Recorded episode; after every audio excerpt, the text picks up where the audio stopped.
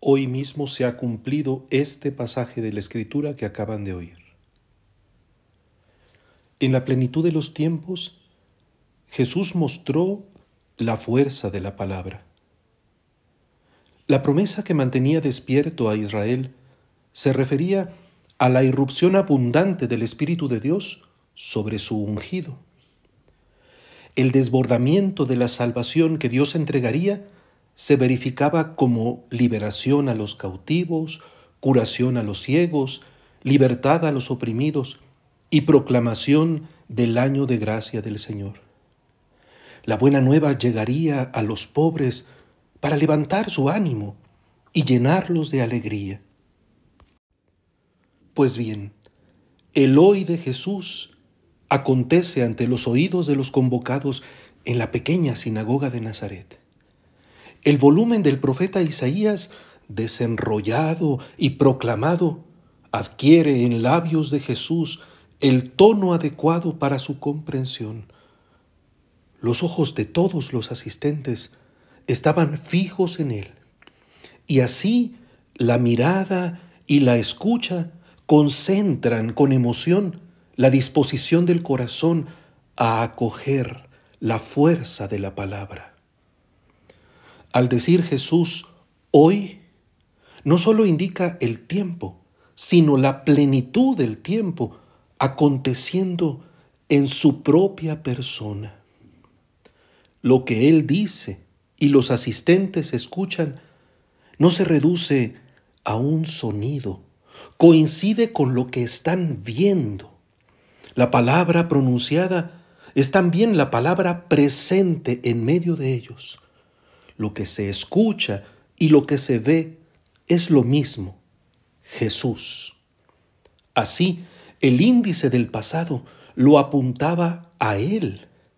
Y al leer el texto y al explicarlo, todo cobraba sentido y realizaba su verdad. En las dificultades de la reconstrucción de Jerusalén después del destierro, la ley se leía para que el pueblo reconociera su identidad y la responsabilidad que tenía. A veces podía resultar muy dura.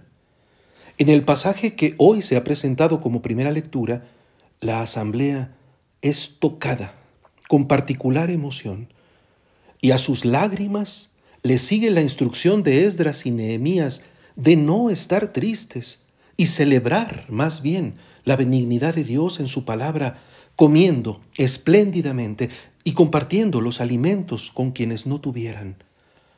Amén era la respuesta que habían dado solemnemente, confirmando su disposición, postrándose en señal de alabanza a Dios. En la sinagoga de su patria marginal, Jesús había sellado el amén de la piedad judía con el hoy de su propia presencia. La fe acoge la fuerza de la palabra la reconoce como acontecimiento, como presencia personal y asume cordialmente las implicaciones de su anuncio. Dios había hablado muchas veces en el pasado. Dios hablaba ahora con su palabra definitiva.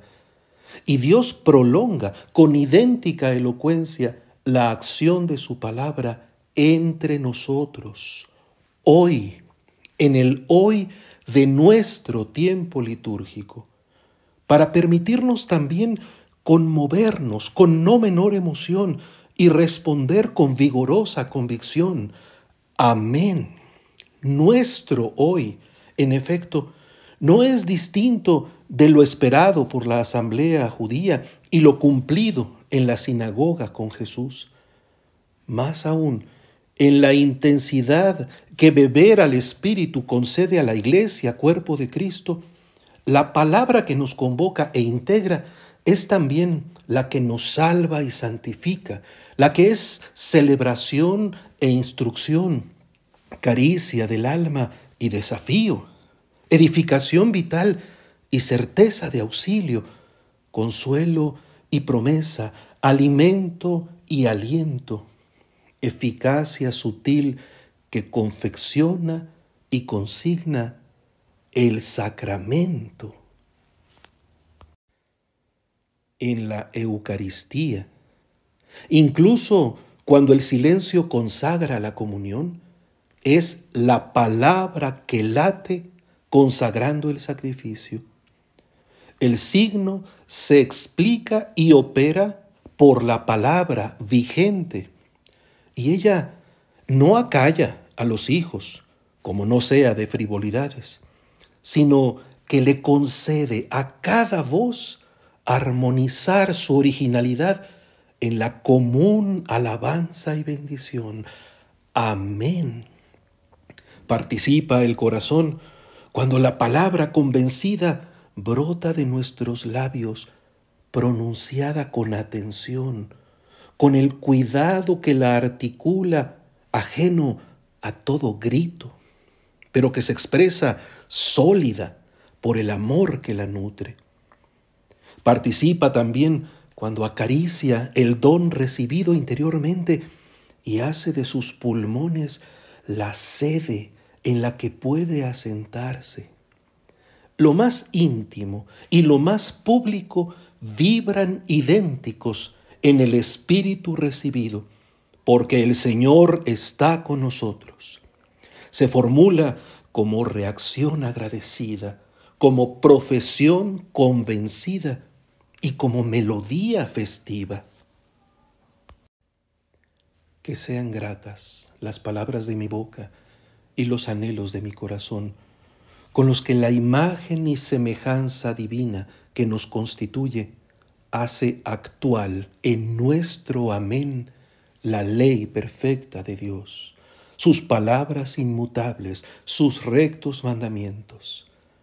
Alegrados e iluminados con sus preceptos, el abrazo de la fe se entrega al portador de toda verdad y de toda justicia, al que en la firmeza y amabilidad de su explicación y de su obra se nos revela personalmente en la actualidad de nuestra vida como palabra, el ungido, Jesús, nuestro Señor.